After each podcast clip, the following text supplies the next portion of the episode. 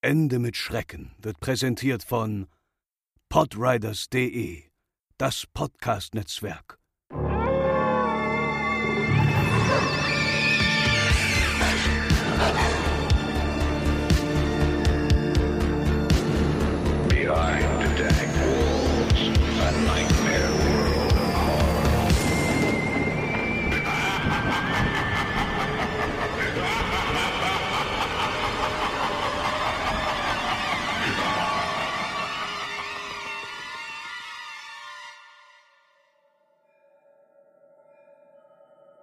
Als ich an meinem freien Samstag aufwachte, dachte ich zuerst, dass es noch viel zu früh am Morgen war. Es war stockdunkel draußen, weswegen ich kurz nach meinem Telefon griff, um die Uhrzeit zu checken. Ich blinzelte einige Male verwundert, als ich 10.46 Uhr auf dem Display las. Nein, und damit meine ich nicht 22.46 Uhr. Es war 10.46 Uhr. Morgens. Eigentlich sollte, laut dem gestrigen Wetterbericht, die Sonne mittlerweile am Himmel stehen und durch meine Vorhänge scheinen. Doch es war stockdunkel.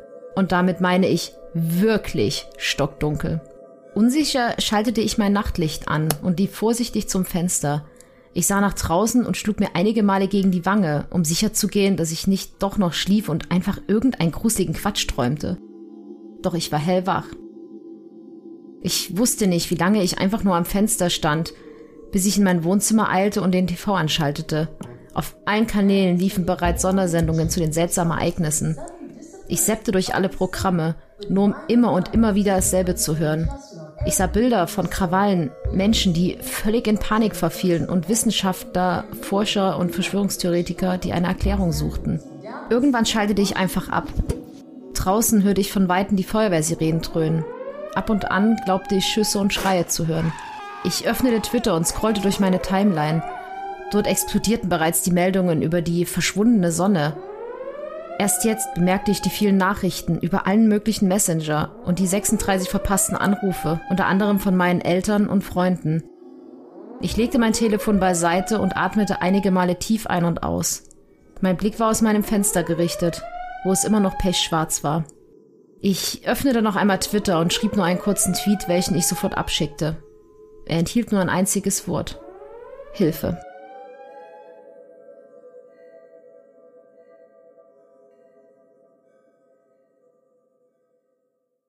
Und damit herzlich willkommen zur neuen Ausgabe von Ende mit Schrecken, eurem Lieblingspodcast für alles rund ums Thema urbane Legenden und Creepypastas. Und an meiner Seite die liebenswürdige, liebreizende Franzi. Hallo. Wir haben uns heute ein schönes Thema rausgesucht, wobei man dazu sagen muss, dass das ein äh, ganz, ganz großes Wunschthema von mir war. Mhm. Denn wir sprechen heute über The Sun Vanished. Und wir, André geht gleich ein bisschen genau darauf ein, was das ist. Man muss dazu sagen, dass ich das durch Zufall mal gefunden hatte, weil das irgendjemand in meiner Twitter-Timeline mal geretweetet hat. Und dann habe ich einen ganzen Nachmittag verbracht, äh, diesen spannenden Account, Accounts besser gesagt, durchzuforsten. Aber für die, die sich jetzt nach dem Einspieler fragen, was ist das denn überhaupt? Ja, das wird euch jetzt André erklären. Das werde ich sofort tun. Ich wollte auch nur noch sagen, ich kenne, also ich kannte die Story auch vom Namen her, wusste, um was es geht, aber ich habe die halt nie komplett gelesen. Das habe ich irgendwie nie einfach nicht geschafft oder habe es einfach nicht, nicht getan. Fand ich aber immer schon so spannend, von daher, ich wusste ja auch, dass du das magst und dass du das kennst und deswegen äh, stand ja schon länger auf unserer Liste. Ja, Und dann wurde es auch ein paar Mal tatsächlich auch gewünscht von ein paar Hörern. Also jeder, der das auch uns mal geschickt hat, das ist für euch. Wir hoffen übrigens natürlich auch, ne, es ist ja, es ist zwar nicht Mai, aber alles neu macht der ähm, Oktober zumindest dann. Äh, wir hoffen ja auch, dass ihr alle unseren Podcast gefunden habt und nicht in eurem Podcatcher übersehen. Wie ihr ja jetzt, jetzt spätestens gesehen habt, wenn ihr die Folge hört, äh, haben wir ja ein neues äh, Cover. ja, es ist wunderschön. das äh, euch hoffentlich genauso gut gefällt wie uns. Es war nach drei Jahren mal irgendwie ein bisschen Zeit, mal eine, ja, eine Erneuerungskur, ein bisschen was Frisches reinzubringen. Und auch wenn das Alt uns gut gefallen hat, nach wie vor, und das ja auch so ein bisschen jetzt mittlerweile Kult hatte so und ein bisschen, ja, ich, also viele, viele Hörer mochten das auch sehr gerne und wir halten es auch in Ehren, aber wir wollten mal was Frisches, was Neues und der liebe Hubertus von unserem äh, Partner-Podcast, aus unserem Netzwerk äh, True Crime Austria, die äh, Verbrechen aus Österreich behandeln, hört unbedingt da rein, super Podcast. Der ist auch ähm, ja beruflich Designer. Und hat dann sich bereit erklärt, uns ein neues Cover zu entwerfen. Also das hat er komplett selbst gezeichnet, digital und dann eben noch mit, äh, mit Tools und Photoshop und was man alles hat, rumgewerkelt. Und ja, wir sind sehr zufrieden. Wir finden die Farbe toll, dieses Türkis, mal was Neues, mal was Frisches. Ne? So die meisten Podcasts, die so, was, so Horror und Kram machen wie wir, äh, oder Gruseliges oder Unheimliches, die äh, arbeiten ja immer mit Schwarz und Rot und so ein bisschen dunkel. Und ich finde, da ist unser, unser Cover doch ein schöner Kontrast jetzt in eurem Podcatcher. Und ja, und zudem hat er auch sehr viel sich Mühe gegeben, alles, was wir bisher behandelt hatten, da so einfließen zu lassen. So Momo und äh, die, David natürlich. Slenderman natürlich. Die Slenderman, ähm, die äh, La, La Llorona, ist alles drin ganz viele Details. Also guckt gerne mal genau aufs Cover und guckt mal, was ihr alles so findet. Ähm, steckt ganz viel drin, was wir bisher schon behandelt haben. Deswegen, ähm, ja, ganz tolles Cover, wie wir finden. Wir hoffen auch, dass es euch gefällt. Und wie gesagt, dass ihr nicht an, äh, an unserem Podcast vorbei scrollt, weil ihr äh, das, das dunkle, braune Cover sucht. und das gibt's jetzt nicht mehr. Genau. Aber damit jetzt äh, los geht's mit unserer heutigen Thema. Und wir fangen erstmal an mit einem großen Überblick. Was ist denn The Sun Vanished? Also, es ist ein, ja, man nennt es Alternate Reality Game, also ARG abgekürzt, äh, auf Twitter. Und ja, auf Deutsch heißt es eben, die Sonne verschwand oder die Sonne ist verschwunden. Und es startete am 30. April 2018. Das Ganze findet auf Twitter äh, insgesamt über drei Accounts statt. Es gibt einen Hauptaccount, auf dem das meiste passiert. Der heißt The Sun Vanished, hat über, Stand jetzt, heute Aufnahme, über 500.000 Follower, also wirklich groß. Ähm, dann gibt es noch einen, der heißt Lost Sun News, der hat 65.000 knapp und dann gibt es noch einen, der heißt TH Madjoy, der hat knapp 96.000. Das sind Accounts von anderen Figuren aus dieser Geschichte, darauf kommen wir dann später. Aber über diese drei Accounts verteilt sich dieser ganze, diese ganze Geschichte. Und ja, warum äh, Spiel, warum Game? Es geht halt darum, dass diese Geschichte interaktiv ist an vielen Stellen. Äh, man kennt das vielleicht auch aus Videospielen, Computerspielen, wo man als Charakter Entscheidungen treffen kann, die dann die Geschichte beeinflussen. So ist das hier auch.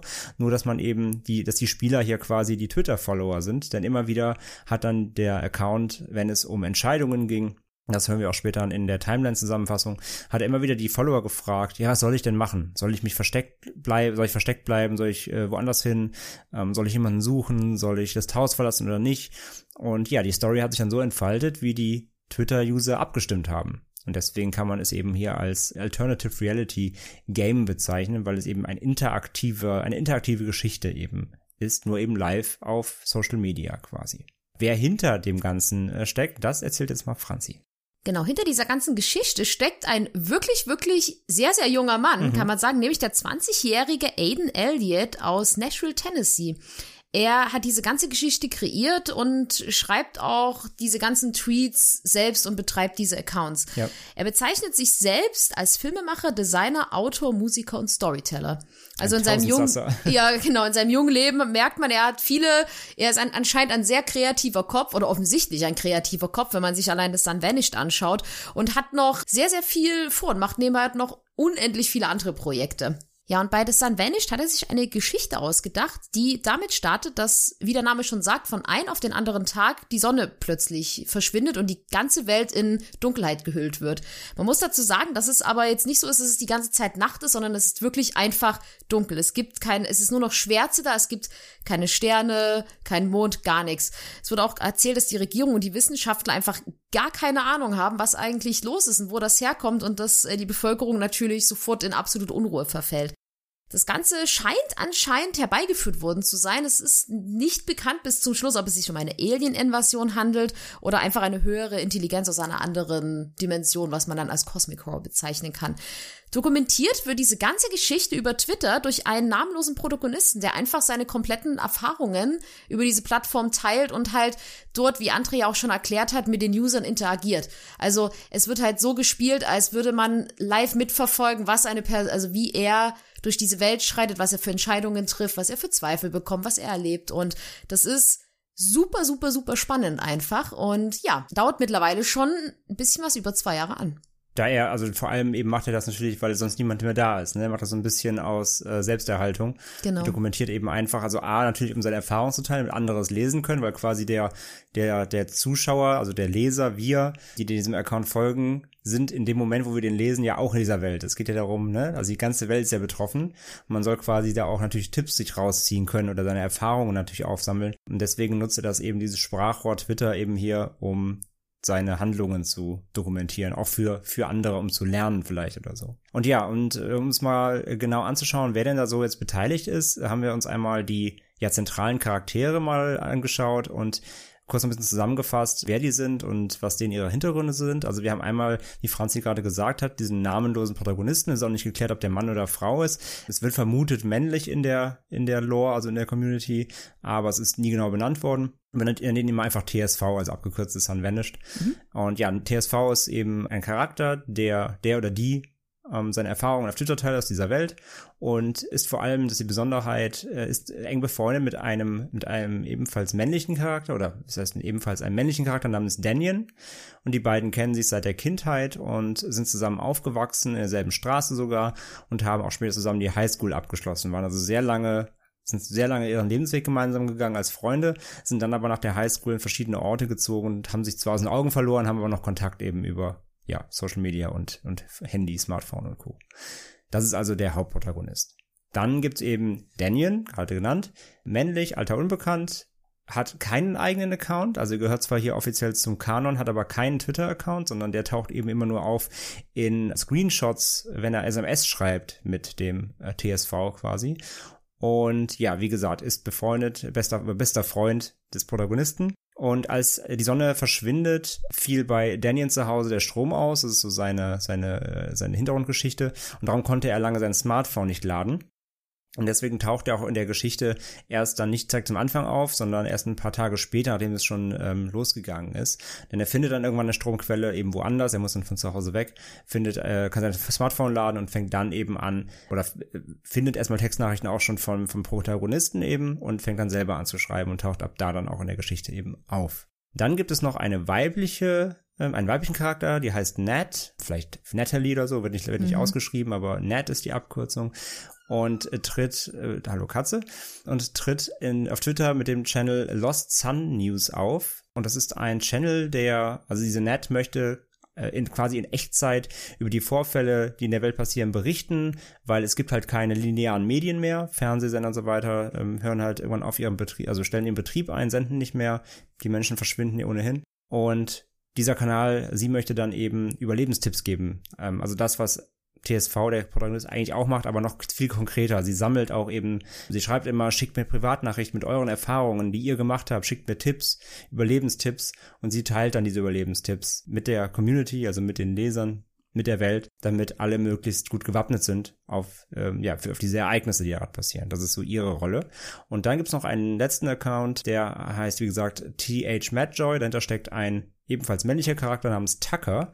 Und Tucker lebt in Virginia, Alter ebenfalls unbekannt. Und ja, ist ebenfalls ein Überlebender, der über seine Erfahrungen berichtet, der auch eben dann äh, ab einem gewissen Zeitpunkt in der Haupttimeline von TSV dann auftaucht. Ja, und neben den vier menschlichen Haupt- und auch Nebencharakteren gibt es dann natürlich auch die Gegenspieler. Das sind sozusagen die man weiß nicht, sind es Aliens oder die künstlichen Intelligenzen, das wird ja nicht ganz genau beschrieben. Aber egal wer die Gegenspieler sind, sie oder was die Gegenspieler sind, sie werden allgemein in der Geschichte als Tropes bezeichnet. Diese erscheinen immer als eine Art Stroboskoplichter, meistens am Himmel oder auch mal sehr, sehr nah an den Protagonisten dran. Und neben der Tatsache, dass man sie halt anhand dieser Lichtkegel erkennen kann, hört man sie auch. Denn immer wenn sie in der Nähe sind, kann man so ein mechanisches Klicken vernehmen, so ein ganz, ganz schnelles. Das wird auch teilweise durch Videos und auch Audioaufnahmen aufgezeichnet. Laut Tucker sind diese Wesen aus der Nähe wohl doch sehr menschenähnlich, aber sie bewegen sich einfach sehr unnatürlich und komisch. Zwischendurch haben die Protagonisten auch mal Kontakt mit äh, jemanden aus Russland und da erfahren sie, dass man sie in dem Land als Demon Lights bezeichnet. Die Lichter der Strobes können in drei verschiedenen Farben leuchten und diese Farben haben jeweils andere Effekte auf Menschen, wenn diese direkt in das Licht hineinblicken. Weiß ist sozusagen die Standardfarbe. In diesem Zustand scheinen sie einfach sehr neutral zu agieren, beziehungsweise könnte man auch überlegen, ob sie sich in dem Modus in einer Art Suchmodus befinden, dass sie jetzt vielleicht keinen Menschen direkt in Sicht haben und deswegen einfach dann, ja, in so einem Standby, ja genau, ja. scannen oder halt in einem, sich in einem Standby-Modus befinden. Wenn das Licht rot leuchtet, schalten die Strobes in eine Art Jagdmodus. Ähm, das passiert einfach, wenn sie Menschenkontakt haben. Wenn ein Mensch dann in dieses rote Licht schaut, wird er sofort einer Art Gehirnwäsche unterzogen und damit in einen, ja, zombie-ähnlichen Zustand versetzt. Diese Menschen stehen dann einfach sehr lange regungslos an einer Stelle, werden dann anschließend aber extrem aggressiv. So ein bisschen wie bei 2080 Days Later, würde ich jetzt einfach mal sagen. Mhm. Kann man Ja. jetzt eigentlich jetzt so als ganz nä- naheliegendes fangen dann Beispiel. eben wirklich an Menschen anzufallen auch, ja. Genau. Und dann gibt es noch das blaue Licht. Was macht das blaue Licht? Es es leuchtet leuchtet blau. blau. Entschuldigung, da musste jetzt Altes kommen. Rambo-Zitat. Genau. ja, und wenn man in dieses Licht schaut, dann, ja, kann man sagen, dass es einen förmlich zerreißt. Also man wird einfach mit einem Schlag, also mit einem Blick komplett zerstückelt. Dieses Licht kann angeblich nur von einer Art Mutterschiff ausgehen. Das wird in der Geschichte immer wieder als fliegend am Himmel gesehen. Oder auch von Strobes, die einfach einen, einen höheren Rang haben. Also es wird dann vermutet im Laufe der Geschichte, dass es unter diesen Strokes einfach eine Art Rangordnung gibt, halt, dass es neben dem Mutterschiff dann halt vielleicht Generäle gibt und dann halt immer weiter Untergestellte. Und dieses blaue Licht soll halt, wie gerade eben schon gesagt, nur von diesem Schiff ausgehen oder halt von den höherrangigen Gegnern. Du heißt ja als Künstlername auch Franzi Blau. Kannst du auch mit einem Strahl Leute zerstückeln, Franzi? Ich würde es mir sehr wünschen, aber leider kann ich das nicht. Aber es wäre ein großer, ein großer Traum von mir, das zu können. Und alle Tattoo-Kunden, die jetzt hören, so Hilfe. Ja, also die, die Gegner sind auf jeden Fall sehr gefährlich, wie wir noch später in der ähm, Zusammenfassung hören werden. Und damit starten wir nämlich auch jetzt, denn wir haben uns wirklich nochmal durch die ganzen zwei Jahre Timeline gescrollt und haben das mal ja monatsweise zusammengefasst, was da so grob passiert. Wir haben so das Wichtigste rausgenommen, was ja über diesen Zeitraum eben mit den verschiedenen Charakteren passiert. Und das wollen wir jetzt mal so ein bisschen durchgehen. Und wie wir ja schon gehört haben, ging es los am 30. April 2018, als ja, dieser Account The Sun vanished mit einem einfachen Tweet, nämlich Help, also Hilfe, das Ganze äh, lostritt und danach kam dann direkt auch dieses abgefilmte Video eines Nachrichtenbeitrags. Also da hat er einfach irgendeinen existierenden Nachrichtenbeitrag bei sich im Fernsehen, eben in den USA, sieht man auch an diesen typischen irgendwie CNN oder ist das so rote Banderole unten und irgendeine Schrift und von irgendeiner Ausschreitung, so sieht's aus. Brennt was in, in der Stadt und so weiter. Es wird wahrscheinlich irgendein, irgendein Aufstand in den USA gewesen sein, 2018, den er da einfach abgefilmt hat. Es ist sehr weit weg, man erkennt es halt nicht so genau. Man sieht nur so einen Fernseher. Und dann hat er eine neue Tonspur drüber gelegt, wo er eben darüber berichtet wird. Eine Nachrichtensprecherin sagt eben, dass die Sonne verschwunden ist und dass alles in heller Aufruhr ist und dass Ausschreitungen passieren und so weiter. Und ja, in diesem April 2018, dann in den ersten Tagen, hat er auch bereits den ersten Kontakt dann mit seinem Freund Daniel, nachdem er erstmal eben sich orientiert hat und geschaut hat, die, die Lage sondiert hat. Und er erfährt dann, wie wir eben auch gehört haben in der Vorgeschichte zu Daniel, dass eben sein Smartphone leer war und er sich nicht melden konnte. Und er beschließt dann, er sagt halt, ich, ich komme zu dir.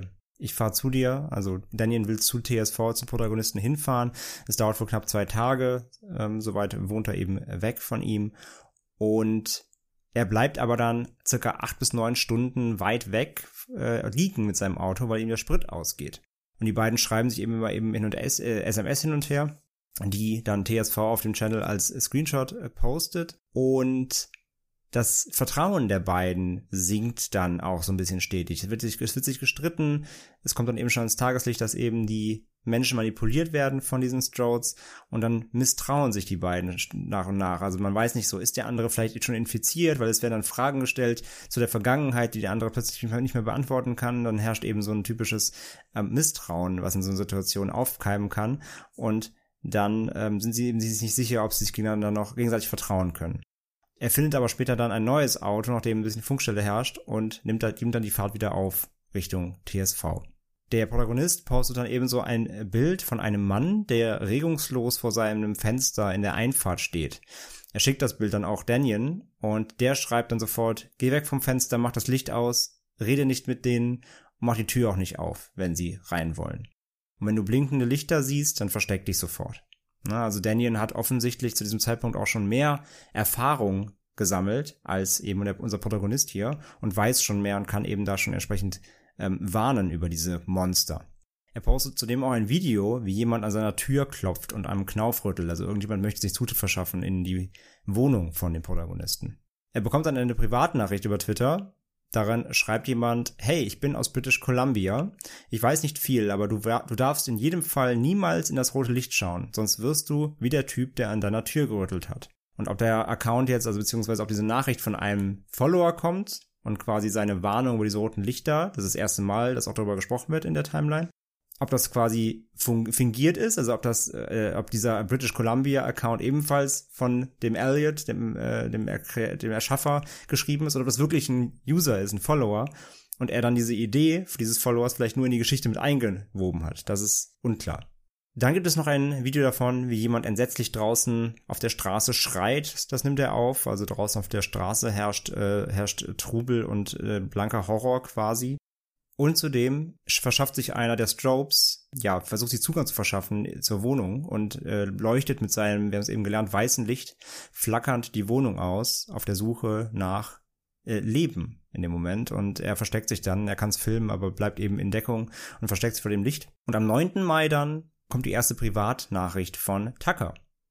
Den haben wir auch schon kennengelernt. Und er erzählt ihm in dieser Privatnachricht, wie er einen Freund von sich äh, töten musste, weil er in ein rotes Licht geschaut hat und dann eben dadurch verrückt wurde und aggressiv. Und dann passiert sogar, dass einer dieser Strodes in die Wohnung des Protagonisten eindringt und er versteckt sich dann und macht davon noch ein Video, wie er durch das ähm, Wohnzimmer blinkt.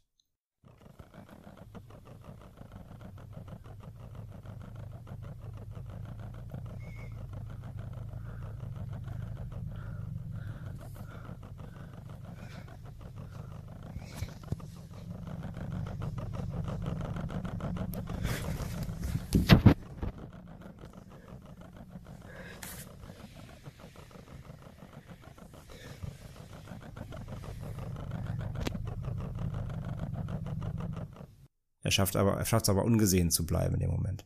Und TSV, also der Protagonist, bemerkt, dass mehrfach jemand in seiner Wohnung war, als er schlief. Er hat irgendwie ein Gefühl, dass da immer jemand bei ihm in der Wohnung ist oder sich immer wieder Zutritt verschafft. Und er fühlt sich extrem unsicher und will dann auch verschwinden.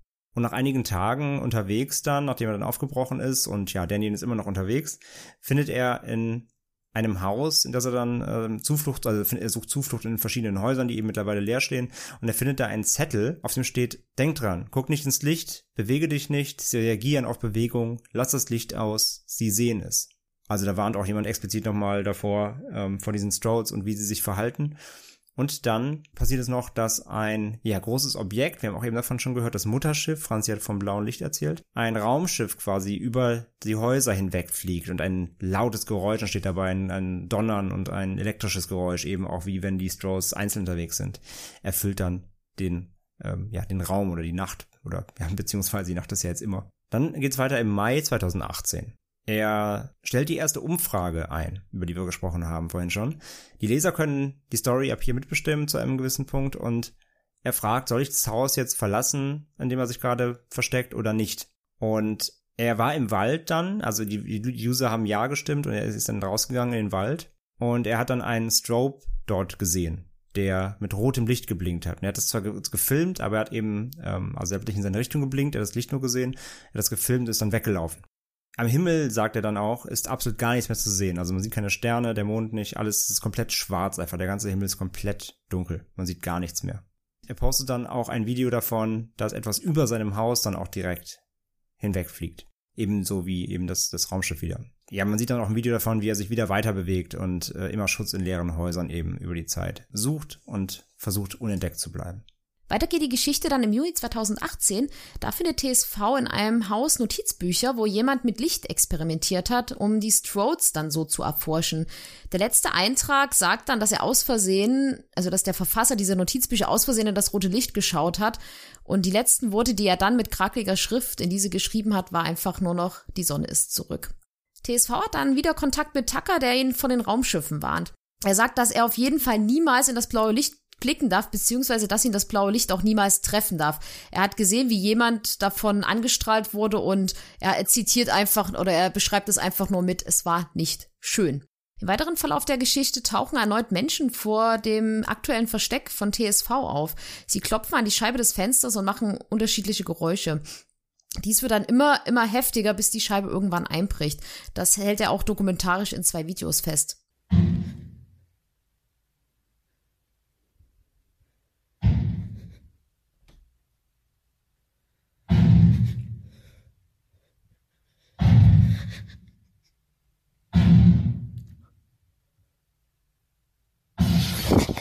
TSV wird in dem Encounter dann auch fast von einem der besessenen Menschen gefunden, aber dann kommt plötzlich aus dem Nichts Deus Ex Machina Damien und rettet ihn. Die beiden fahren dann gemeinsam aus der Stadt und leben dann in der nächsten Zeit erstmal in Zelten.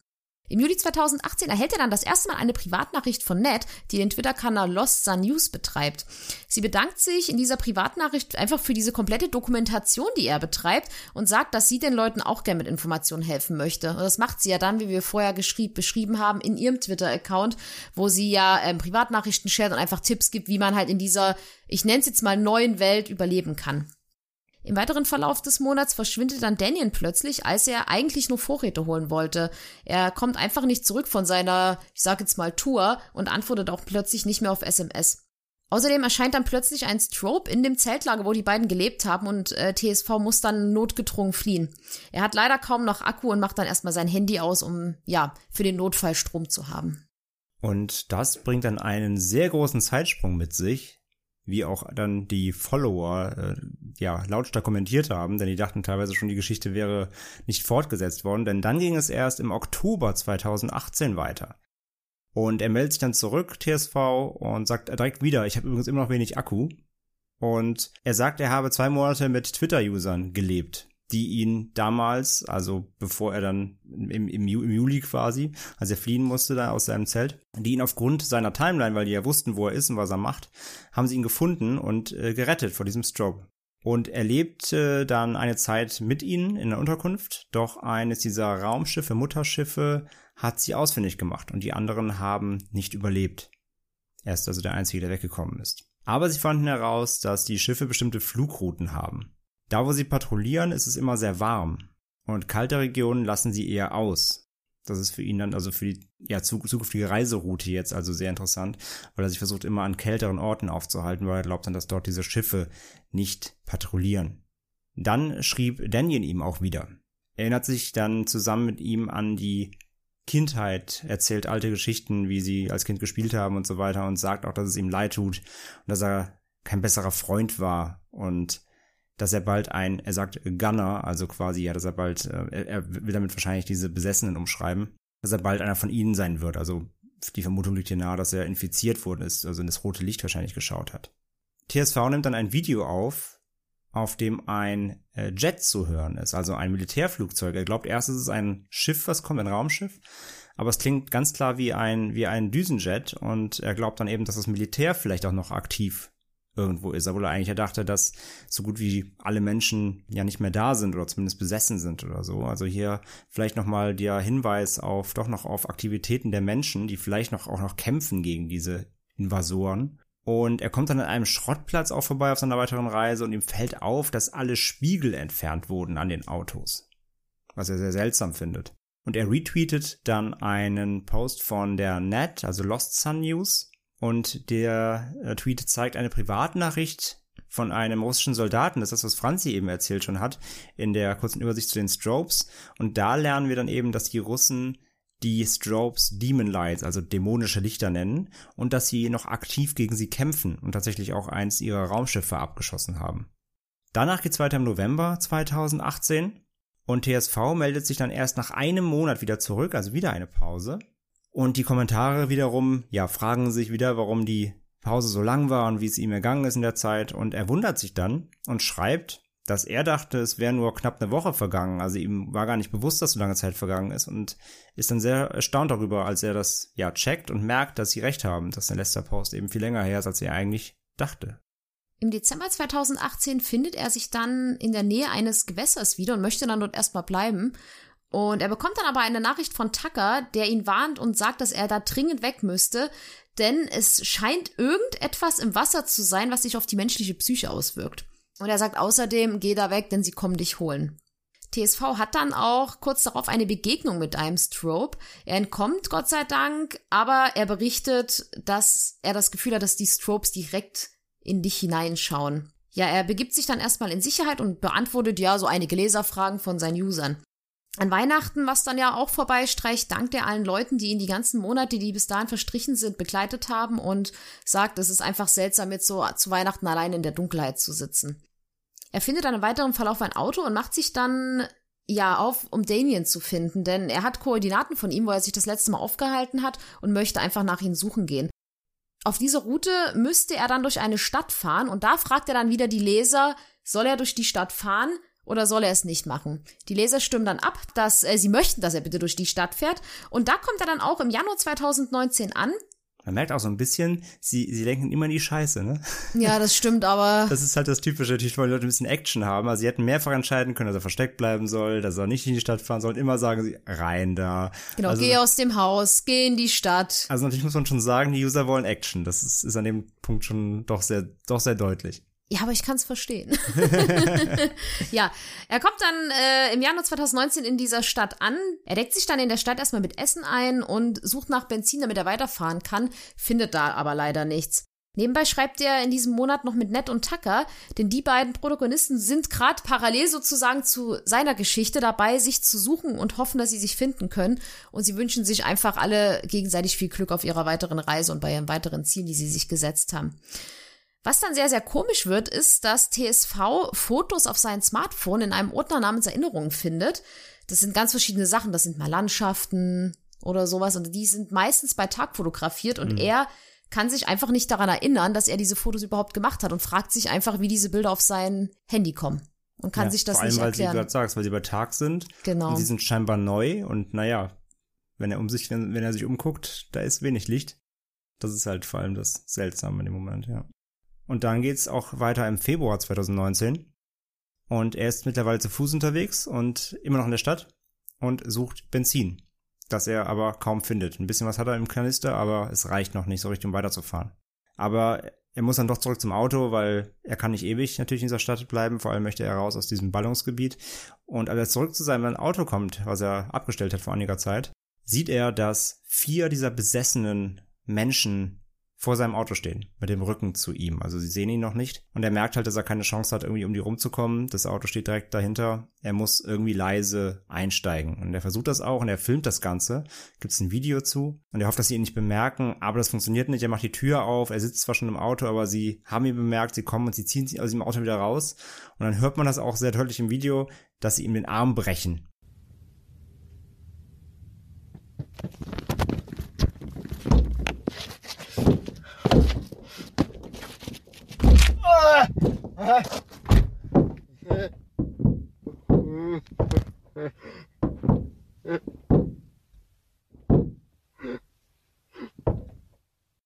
Was sehr unangenehm klingt. Ja, er schafft es dann aber eben ins Auto zurück und fährt los und schafft es aus der Stadt rauszufahren und will sich dann erstmal ja regenerieren. Er fragt auch seine Twitter-Follower, was man mit einem gebrochenen Arm macht, also wie man den heilt und die Follower helfen ihm dann quasi, geben ihm Tipps bedankt er sich auch fein für und schient ihn dann eben und will ihn dann eben äh, ruhen lassen und hofft, dass er sich von alleine regeneriert. Und zudem lernt er noch, dass Nat und Tucker in der Zwischenzeit sich gefunden haben und jetzt zusammen unterwegs sind. Im März 2019 schreibt er dann, dass er einen Traum hatte. Er war wieder im Camp, wo er mit Daniel zuletzt verweilte, wo sie gezeltet haben, aber die Sonne schien und es schneite. Und auch Ned und Tucker waren da aber alle außer ihm waren tot in dem Traum.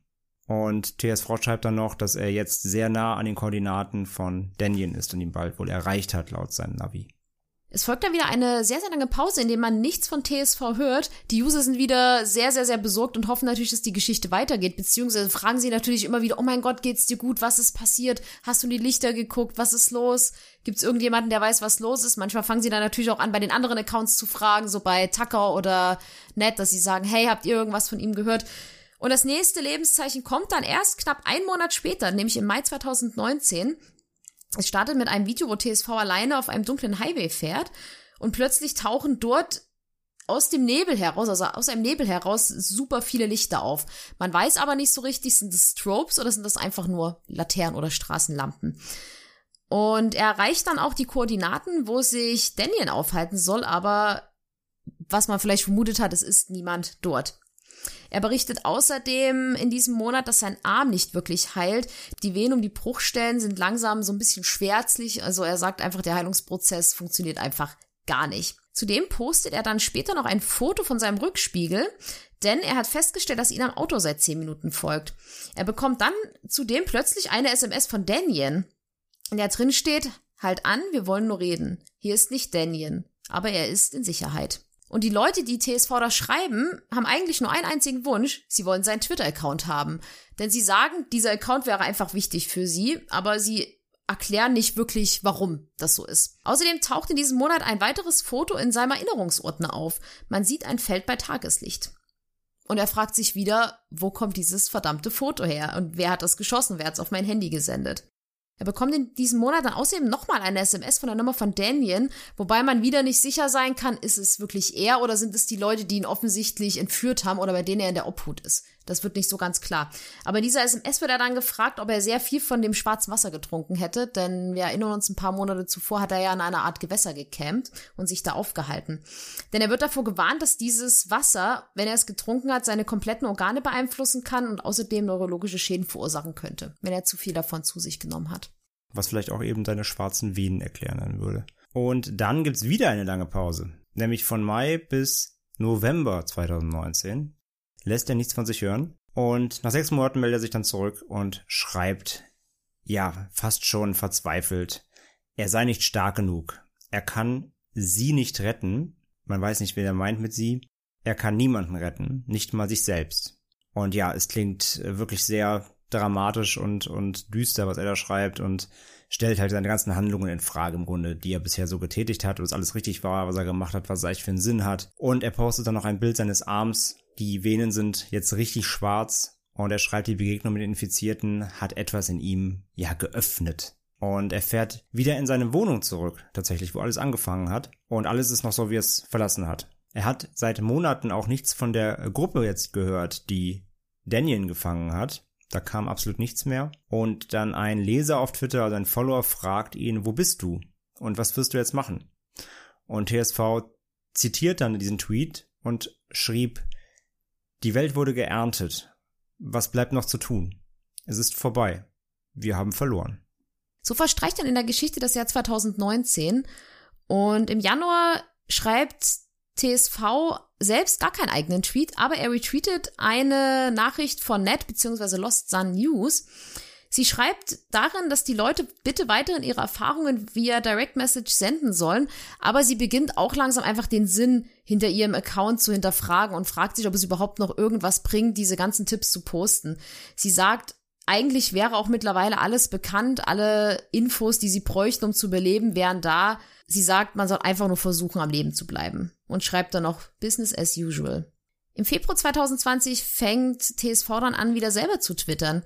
Er schreibt unter anderem, dass er Daniel einfach unheimlich vermisst und einfach nur gerne wissen möchte, ob er lebt oder tot ist. Und er erzählt außerdem, dass wenn er wach ist und versucht zu schlafen, immer glaubt, Daniels Stimme zu hören. Er sagt, er ist, er weiß nicht genau, was Daniel sagt, aber er ist sich einfach ziemlich, ziemlich sicher, dass er das ist.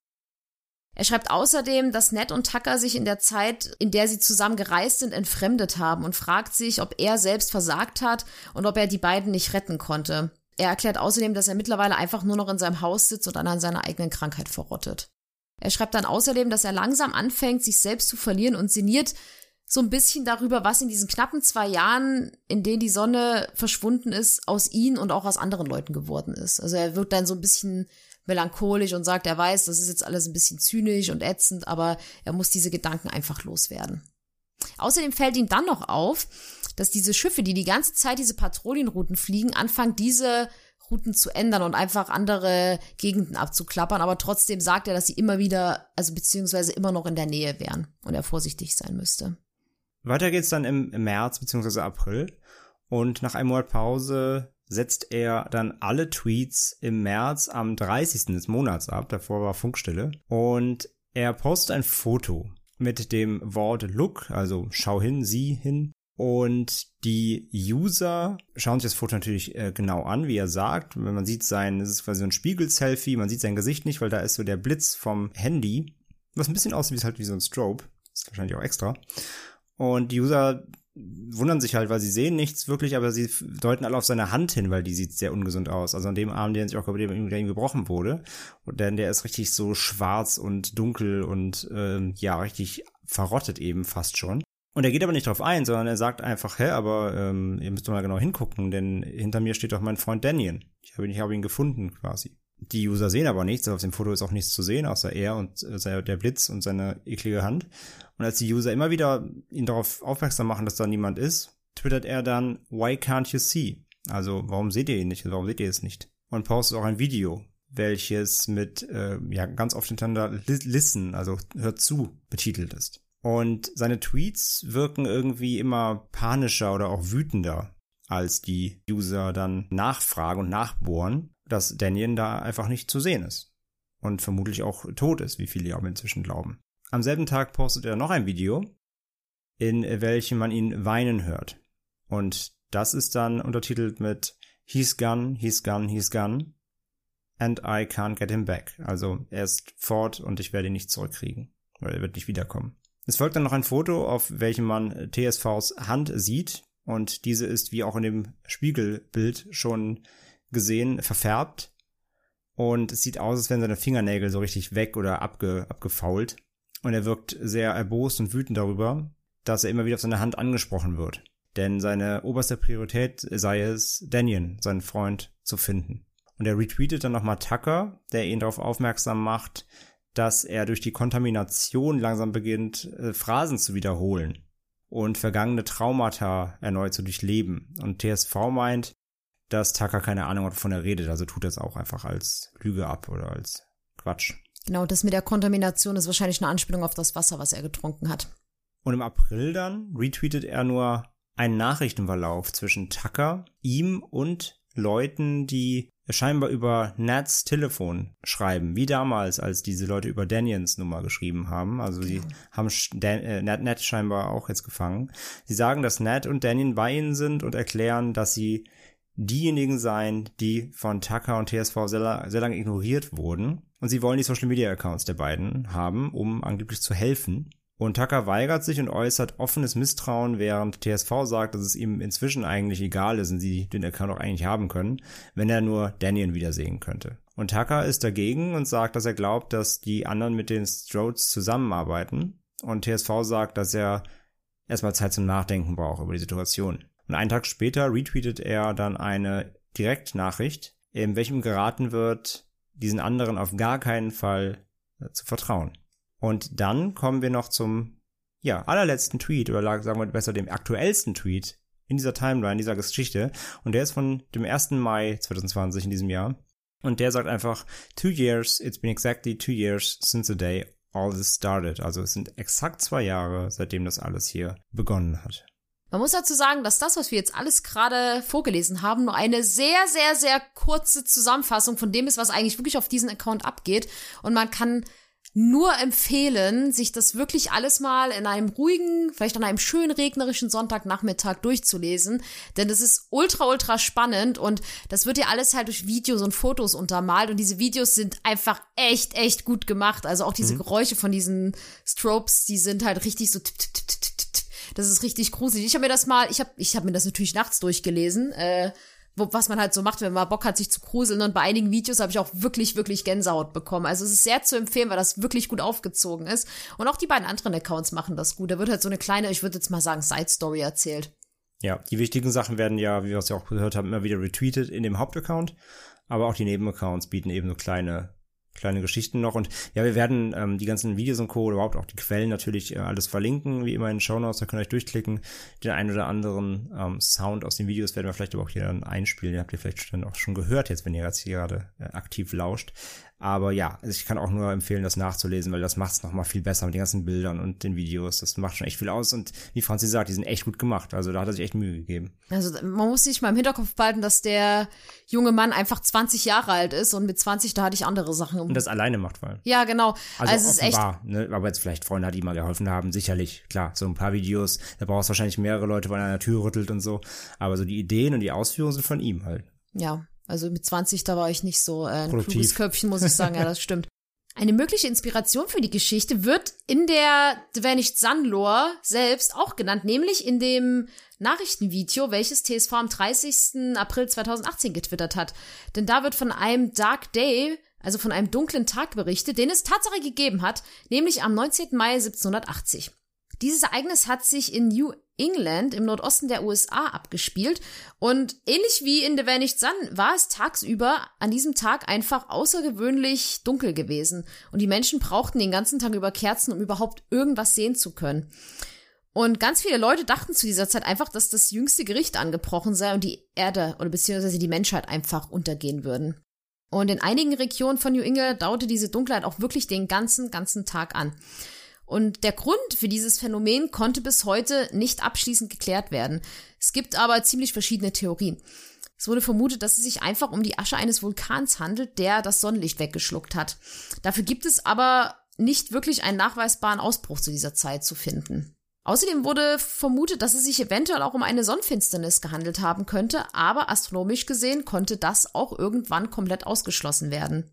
Und es gibt sehr viele christliche Glaubensgemeinschaften, die dieses Phänomen bis heute für die Erfüllung biblischer Prophezeiungen halten. Unter anderem Matthäus 24, 29. Sofort nach dem Tagen der großen Not wird sich die Sonne verfinstern und der Mond wird nicht mehr erscheinen.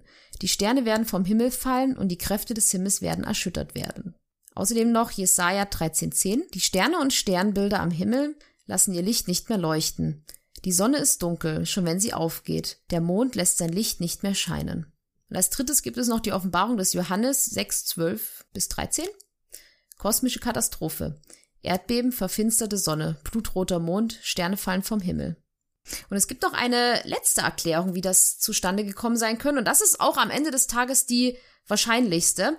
Denn es wird vermutet, dass es einfach sehr große Waldbrände gab, deren, deren Rauch den Himmel verdunkelt hat. Forscher fanden nämlich Brandnarben in den Jahresring von Bäumen im Gebiet um New England. Ja, und wer sich das nicht vorstellen kann, es gibt ja gerade in den USA auch so ganz, ganz krasse Waldbrände. Und da gab es sehr heftige Bilder überall zu sehen in den Medien, wo man wirklich gesehen hat, wie da auch einfach die der Himmel wie rot geglüht hat. Also diese Bilder sahen einfach aus, als hätte man einen roten Farbfilter darüber gelegt. So ein Sepia-Filter bei, bei, bei Instagram irgendwie. Ja, genau, genau. Das ist, diese Bilder sind super verrückt. Die sehen halt komplett gefotoshoppt aus, aber sie sind halt wirklich einfach, un also Hashtag no filter mäßig. Und ähm, das wird wäre wirklich, würde ich auch persönlich sagen, die, äh, ja. Also ich glaube auch nicht, dass die biblische Plage über uns gekommen ist im, im 1700.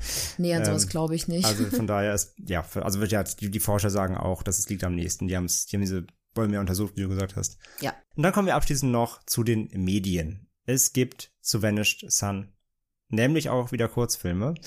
Es war gar nicht so viele, wie ich dachte, als ich recherchiert habe, aber so ein paar. Zwei davon habe ich rausgesucht. Der eine nennt sich einfach The Vanished Sun. Das Video hat 23.000 Aufrufe und stammt vom Kanal Plague Studios mit 104 Abonnenten. Nicht viel. Lasst ihm doch mal ein Abo, Abo da, wenn das euch gefällt. Hochgeladen wurde es am 16.01.2019, also da war die Story auch schon im Gange, aber eben nicht beendet. Und ja, ist recht rudimentär, aber ganz gut gemacht. Ein Typ plündert Vorräte im Haus, es ist eben alles dunkel. Ähm, es ist also eine Anlehnung natürlich an den TSV hier, an den Protagonisten. Und er bekommt eine SMS von jemandem aufs Handy namens Sarah oder Sarah, dass er sofort aus dem Haus fliehen muss. Und er geht dann raus zu seinem Auto, aber ein Strobe ist eben schon da und leuchtet ihn rot an und man sieht auf dem Handy dann nur noch, wir sehen uns gleich aufploppen, die Nachricht, und er ist dann aber schon ein, ja, so ein Zombie und äh, ja, steht in der Gegend rum und man weiß, der kommt nicht wieder und wenn ist er kein Mensch mehr. Also kein Happy End hier. Ist nett gemacht, dauert zwei Minuten, ähm, ja, aber ganz, ganz ordentlich. Ein kleiner äh, Auszug eben hier aus dieser ganzen Geschichte. Und dann gibt's noch einen zweiten Kurzfilm und ja, der ist auch nicht, jetzt nicht so mega aufwendig, aber ich fand ihn ganz sympathisch, weil es auch von einem scheinbar sehr jungen Mann hier gedreht wurde. Das heißt einfach Shortfilm The Vanished Sun, hat 62 Aufrufe nur, also äh, geht mal in unsere Shownotes und lasst da mal einen Klick da. Von dem Kanal Risky Sheridan und der hat das glaube ich auch gedreht, also ich glaube, das ist ein echter Name und hat nur ein Abo lasst doch mal dem, dem Jungen ein Abo da, Leute. Und wurde hochgeladen am 9.01.2020, also Anfang diesen Jahres. Und ja, ein Junge, der, denke ich mal, das Video wirklich gedreht hat hier allein, ist recht, recht jung, er wacht auf morgens und draußen ist alles dunkel, also der Anfang quasi der TSV-Story. Und er schaut sich um und schreibt Freunden und ja, wir sehen dann hinter ihm eine Person, die in den Flur reinkommt. Also scheinbar ist eine Eingangstür offen und eine, eine Person kommt rein, vermutlich infiziert er dann eben. Und er bemerkt die Person und er versteckt sich erst und kann dann nach draußen fliehen. Ja, er läuft dann sogar auf die Kamera zu und schaut so hoch in die Kamera und dann wird sein Gesicht so rot erleuchtet. Also er guckt quasi, die Kamera ist quasi, wir sind der Strobe und gucken ihn dann quasi an. Und dann sieht man, wie sein Gesicht erleuchtet wird und weiß dann, dass eben er jetzt auch infiziert wird. Hat zwei Minuten, ganz rudimentär, aber ich fand es irgendwie nett, weil der, der, der, der Protagonist hier ist echt, ist echt jung und wenn er es auch selber gedreht hat, dann Hut ab so, ist echt kreativ. Und ja, wie gesagt, Ganz wenig Aufrufe, ein Abo auf dem Kanal. Geht mal rauf und lasst dem Jungs ein paar Daumen hoch da. Freut er sich bestimmt. Ist dafür echt cool gemacht. Kann ich nur empfehlen. Ja, es wundert mich, dass es da so wenig gibt, weil ich finde, das ist gerade so ein Thema, wo man eigentlich echt viele Kurzfilme draus machen könnte. Total. Ich glaube halt, bei solch was ähm, kann ich mir vorstellen, dass viele warten, bis es fertig ist, weil sie dann irgendwie auch abwarten wollen vielleicht, um das Ganze zu erzählen. Mhm. Aber klar, so eine rudimentäre Geschichte einfach ähm, mit diesen Strobes und so eben aus so einer Momentaufnahme aus so einer Nacht oder ich sage immer Nacht, aber es ist ja immer dunkel, aber weißt du, was ich meine? Mhm. Also Momentaufnahme mit so ein paar Ideen aus dieser Geschichte kann man eigentlich ja immer bringen, ja. Ja, neben den, sage ich mal, Hobby-Kurzfilm-Creatoren auf YouTube ist auch gerade Aiden Elliott dabei, anscheinend ein Skript für einen TSV-Film oder eine Serie zu schreiben. Denn er teaserte dies in einem Tweet vom 26. Juni 2019 an. Es wird, wie es aussieht, wohl ein Kurzfilm werden. Er schreibt dann dazu, dass das alles 100% unabhängig sein wird und alles online passieren wird. Also der wird sich da wahrscheinlich kein, so wie ich das jetzt verstehe, kein Producer oder sowas suchen, sondern wird das genau, alles alleine gibt keinen machen. Abnehmer vom Fernsehen, sondern macht das selber alles, genau. Und es gab jetzt auch vor kurzem, nämlich am 11. Oktober 2020, nochmal ein Update. Er hat geschrieben, dass sich der Kurzfilm aktuell in der Produktionsphase befindet. Und es gäbe sehr viel Potenzial für persönliche und verletzliche Momente, ganz abseits von Sci-Fi-Horror, der aber natürlich auch mit drin sein wird in diesem Film. Und Aiden hofft, dass er dann bis zum Jahresende damit fertig sein wird und wird bis dahin weitere Updates teilen. Und ich bin schon sehr, sehr, sehr gespannt, was er daraus machen wird, muss ich dazu sagen. Ich auch. Also gerade nach den ganzen Videos eben, die er benutzt hat für die Geschichte, der hat auf jeden Fall ein Händchen für sowas. Also bin ich gespannt, wie er das, wie er das umsetzt, ja. Und wenn ihr euch jetzt äh, ja denkt, okay, wenn ich Sun, das lese ich mir mal durch, oder wenn ihr das auch kennt, dann und so richtig Fan davon seid und denkt, boah, wenn ich Sun, das ist die beste Geschichte, die ich je gelesen habe, oder zumindest sagt, ey, das ist echt cool.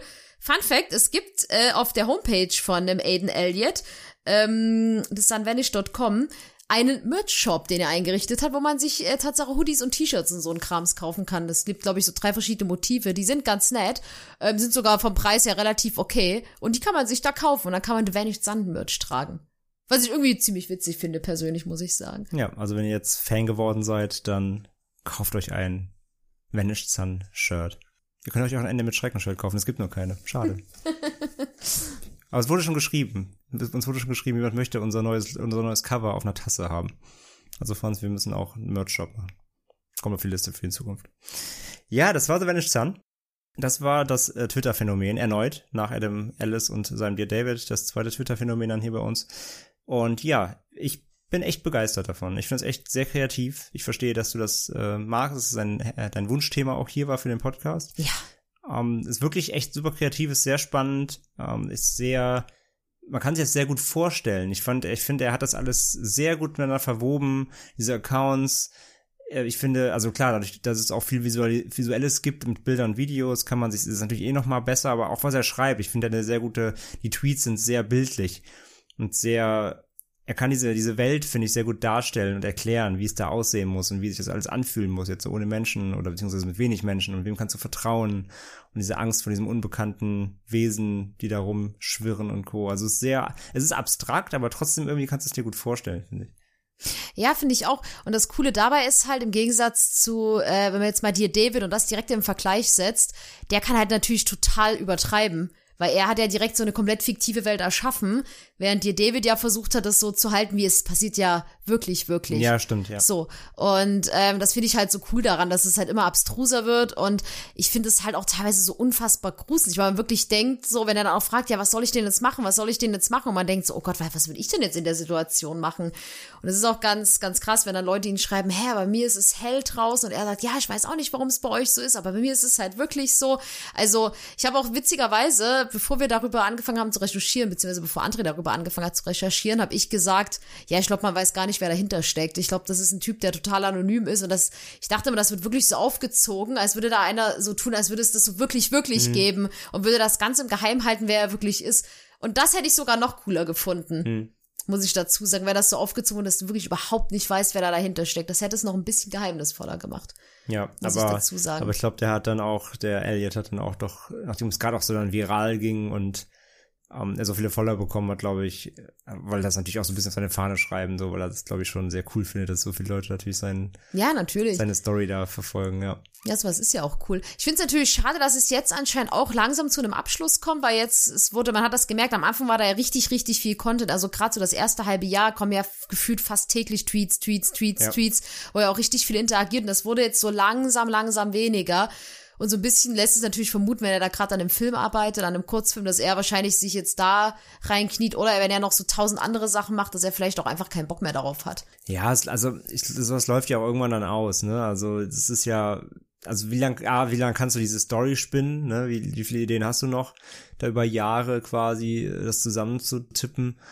Und ja, vielleicht schließt das jetzt auch mit dem Kurzfilm dann ab. Also vielleicht macht er dann auch dann in dem Kurzfilm das Ende dann so des Ganzen oder löst es irgendwie auf oder so, ja. Und ich finde das Ende also bisher jetzt schon ziemlich traurig. Aber Also es passt halt auch. Es ist halt. Ja, was ich wollte gerade sagen, was passt ja, es ist ja schon sehr düster, aber es, ja, es passt. So, wir haben verloren. Die Invasoren oder diese, also es wird, wird, wird ja nicht gesagt, dass es Aliens sind, aber wie auch immer, diese, diese, diese Monster, diese Invasoren haben gewonnen quasi. Wir sind machtlos gegen sie.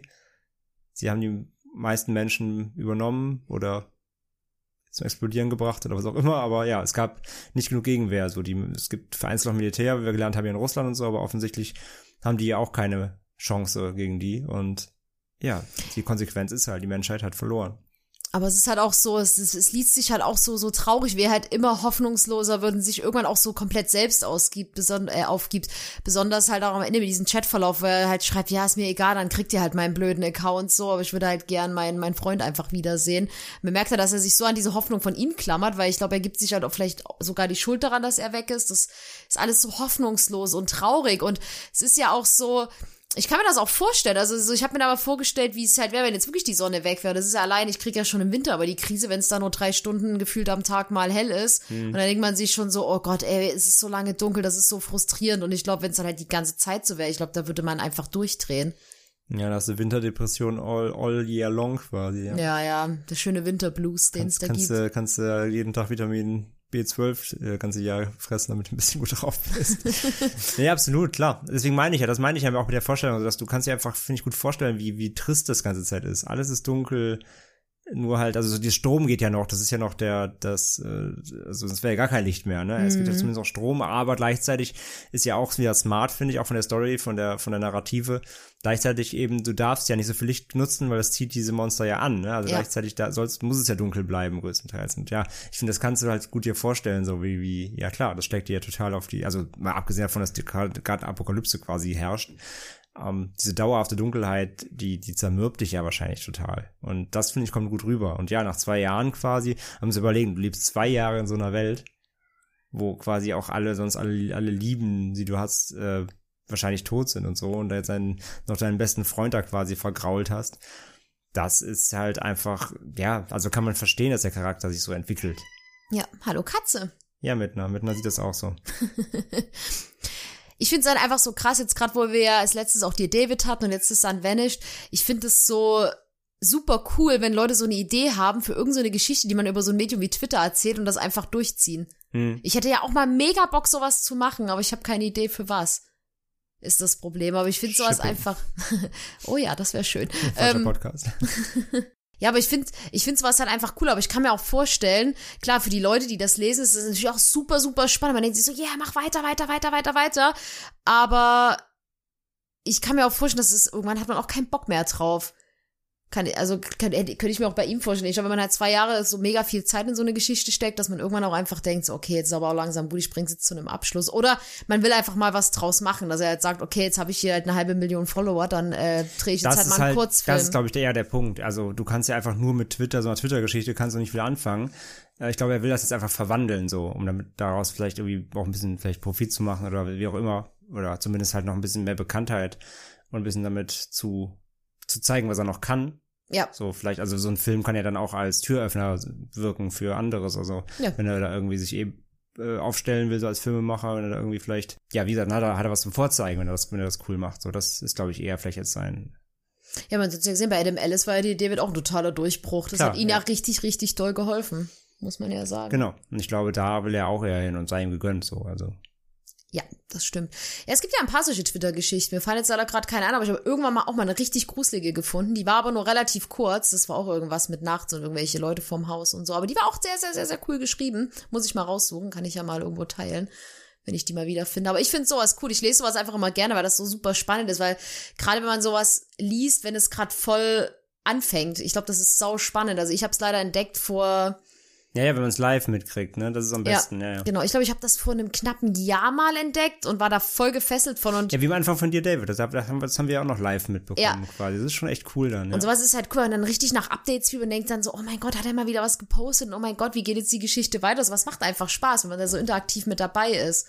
Und so das Gefühl hat auch vor allen Dingen gerade bei, ähm, jetzt ist dann, wenn ich, dass man denkt, oh, ich kann da was zu beitragen. Wenn ich jetzt abstimme, kann ich mitentscheiden, ja, ja, was genau. passiert. ja, so. das, das hat man natürlich dann, wenn man es jetzt quasi rückwirkend liest, natürlich nicht. Das heißt, die Entscheidungsfreiheit, also das Spiel selbst ist ja quasi schon vorbei. Da kann man halt nichts mehr jetzt entscheiden. Das muss man jetzt einfach so hinnehmen, wie es dann die Leute live damals entschieden hatten. Aber ja, wenn man natürlich dann wirklich sowas findet, solange es noch aktiv ist, ist es natürlich noch mal cooler. Aber das merkst du natürlich auch, ne? wenn viele Pausen dann kamen, gerade wenn da irgendwie mal sechs Monate nichts mehr kam, da merkst du dann auch, wenn er dann wieder was gepostet hat, die Leute schrieben in die Kommentare dann auch so, ach, die gibt's noch, Äh, ich hatte ich hatte voll vergessen, dass es den Account gibt und so. Also die Leute sind auch so ein bisschen zynisch dann, weil die natürlich sagen, hier, du kannst es hier nicht so hängen lassen, die wollen schon, ne, wissen, wie es weitergeht. Ähm, aber ja, das ist echt cool, wenn du da wirklich live drin steckst. Das ist wie so eine, wie eine spannende Serie halt gucken. Wenn du jeden Freitag oder jeden Donnerstag weißt, da kommt eine neue Folge, du bist immer so mitfiebern, so auf die nächste, auf die nächste Folge schon quasi. Nur, dass du hier halt eben einfach nicht weißt, wann der nächste Tweet kommt. Das heißt, Ja, du, das du lauerst, du lurkst auf dem Account jeden Tag und drückst F5 und hoffst, dass irgendwas Neues da ist. Ja. Und jetzt muss ich dir die Frage stellen, André. Hm. Wenn du einen The Vanished Sun Film drehen müsstest, wie würde der aussehen? Ich muss es jetzt einfach immer wieder fragen. Ich hatte jetzt das gefragt, wenn du in dieser Welt leben würdest, wie würdest du handeln? Aber okay. Ja, du Ähm, würdest Podcasts produzieren. Zur Dunkelheit. aber für wen? Für die Überlebenden. Quatsch. Obwohl, so ein Radio, Radio Darkness. Ja, siehst du? Radio Darkness. Mein 16-jähriges Ich hätte sich's angehört. Gothic Franzi, so, das ist mein Mut. Ja, was, also, was meinst du mit, wie wir es anstellen? Also, Hättest du ich, eine Idee, was du für eine Story für den Film machen würdest? So. so. eine Grund, so einen roten Faden? Also ich hätte ja mal wieder das eine mir Idee. Ich würde dir immer sagen, verfilm die Story, die er aufgeschrieben hat. Erzähl deine Geschichte. Na, ich würde es vielleicht sogar so ähnlich machen, aber ich glaube, ich würde das halt auch so starten lassen wie unseren Einspieler, den ich übrigens selbst geschrieben habe. So irgendwie, ich glaube, ich würde da so, so einen leichten Loser-Typen nehmen. Aber wobei, nee, nehmen wir mal eine Frau als Hauptfigur. Männer als Hauptfiguren sind immer lang. Also, Ja, wir haben ja hier, TSV ist ja quasi geschlechtslos. Ja, das stimmt, aber ich ja habe jetzt gerade als Mann an. Nein, nehmen wir mal eine Frau, weißt du, es ist so eine College-Studentin, so eine junge, dass der Film fängt so an, dass der Wecker klingelt, die Uhr wird angezeigt, dann, dann scrollt das so typisch an ihrem Nachtschrank entlang, dann siehst du so Bilder von ihrer Familie und irgendeinem geheimnisvollen Typ, wo du noch nicht weißt, ist es ihr Bruder oder ist es ihr Freund, wer ist das denn? Uiuiuiui. So, man braucht ja ein bisschen Backstory, dass man dann überlegen kann, oh, wen kann sie dann auch trusten und sowas, wenn sie die Leute dann trifft, muss man ja, ist ja viel so Foreshadowing und so. Naja, und dann wacht sie halt auf, ja, es ist dunkel und sie denkt sich halt so, hä, und dann auch so, dass sie sich kneift und denkt, ja, ich muss ja träumen, das ist ja alles total verrückt und so. Dann würde ich, glaube ich, auch so machen, dass sie mit irgendjemandem schreibt, vielleicht auch mit einem Jugendfreund oder sowas. Aber ich würde es am Ende so drehen, dass sie in der Mitte vom Film schon längst besessen ist von diesen roten Lichtern. Und würde vielleicht noch eins dazu finden, erfinden, was die Leute so zu Zombies macht, die dann aber für dieses Tropes arbeiten. Ja, aber das gibt's ja quasi in der Geschichte ja quasi auch. Also nicht bestätigt, aber sie, das ist ja eine Frage, die aufgeworfen wird. Stimmt. Es wird ja vermutet, dass am Ende Daniel und die Nat für diese Leute da arbeiten. Diese Leute scheinbar, scheinbar arbeiten ja auch für die. Ja, genau. Ich würde es halt so drehen, dass die Hauptfigurine, ähm, dass die dann in der Mitte vom Film vielleicht angestrahlt wird oder so und man denkt, es ist alles gut. Und es wird dann so weitererzählt, so ganz, äh, so ganz flauschig und dann kommt am Ende raus und dann bringt sie ihren eigenen Freund um oder Kumpel. Oder schubst ihn ins blaue Licht oder sowas. Und dann kommt raus, dass sie in der Mitte, seit der Mitte vom Film eigentlich auch nur noch, ja, für die Strobes arbeitet. Und alle ihre aber Leute der Zuschauer weiß es noch nicht, oder wie? Nein, nein, das ist am Ende der der, Plot-Twist, genau. Weil dann sind sie so kurz vorm Entkommen, dann sind sie so vielleicht vom Ausgang, rennen sie so und dann sagt ihr Freund so, oh mein Gott, wir haben es geschafft. Und dann sagt sie, ja, ich hab's geschafft. Und dann schubst sie ihn so ins blaue Licht und er pff, explodiert und überall spritzt Blut rum und so. Richtig eklig, bisschen Gore, ist ab 18. Und dann guckt sie so, so nach oben und dann guckt sie so in das rote Licht und lächelt und geht weg. Dark. Dann Fortsetzung folgt. Ja, und dann, genau, ja, und dann siehst du vielleicht noch irgendeinen Überlebenden, den sie dann auch getötet hat, aber der hat überlebt und will sich dann rächen. Und das ist dann für das billige Direct-to-Blu-ray-Sequel, was dann kommt. Sunvanish 2 Resurrection. It's getting even darker. wow. Ich sollte wirklich Filmemacher werden, merkt ihr solltest, du das? solltest Drehbücher schreiben, ja. Ja, werden bestimmt richtig gut, ey. Ich, ich würde alles gucken. Danke. Und unsere Zuhörer sicher auch. Oh, na, hoffentlich. Also wenn ihr Franzis Filme gucken wollt, äh, Franzis Filme sehen wollt, dann ermutigt sie mal Drehbücher zu schreiben. Wir können auch mal ihren Hobby Ja, du kannst ja Drehbücher für, für Creepypastas und Urban Legends schreiben, die schickst du dann mal rum. Oh, das ist eine gute Idee. Ja. Also ich finde, ich hatte schon echt nicht schlechte Ideen. Da gibt's Äh, schlechteres. letztes, letztes Mal bei dir, David, äh, bei Teil 2, hast, du am Ende deine Verfilmung beschrieben hast, da haben auch viele Hörer drauf geschrieben, dass sie sofort gucken würden. Oh, vielen Dank, das freut mich. ja. aber das war das dann Vanished. Ihr könnt uns gerne mal schreiben, ob ihr diese Geschichte schon kanntet. Und wenn ihr sie nicht kanntet, würde ich es richtig cool finden, wenn ihr sie mal durchlesen würdet. Am besten im Dunkeln, weil dann ist wirklich gruselig. Und einfach mal sagen würdet, wie ihr das auch alles, ja, so empfunden habt, auch mit den ganzen Videos und sowas. Ob ihr das gut findet. Und wenn ihr solche Geschichten generell kennt, also wenn ihr jetzt auch so Sachen mal bei Twitter gefunden habt, die wir jetzt vielleicht nicht kennen, schickt uns das gerne zu, weil ich liebe es ja, sowas zu lesen. Also wenn ihr da irgendwas habt, dann bitte schickt, äh, bitte sofort eine E-Mail schreiben. Sofort. Sofort. Sofort. Ich möchte mehr Stuff. Ja, mehr Live-Stories. Ja, wenn es gut ist, vielleicht kriegt's auch mal eine Folge bei uns. Man Genau. weiß es nicht. Wenn es sich lohnt, machen wir eine Folge drüber. Ja, dann haben wir es auch für heute. Das war Susan Vanished. Haben wir noch irgendwas zu berichten? Neues Cover habt ihr? Dann bedanken wir uns wie immer brav fürs Zuhören. Ja, vielen, vielen, vielen wir hoffen, ihr Dank. hattet äh, viel Freude mit dieser, mit dieser Episode und dann äh, freuen wir uns schon auf die nächste und sagen lieber ein Ende mit Schrecken als Schrecken ohne Ende und bleibt gesund, bleibt uns gewogen. Bis zur nächsten Folge. Und tragt immer schön eine Maske. Tschüss. Tschüss.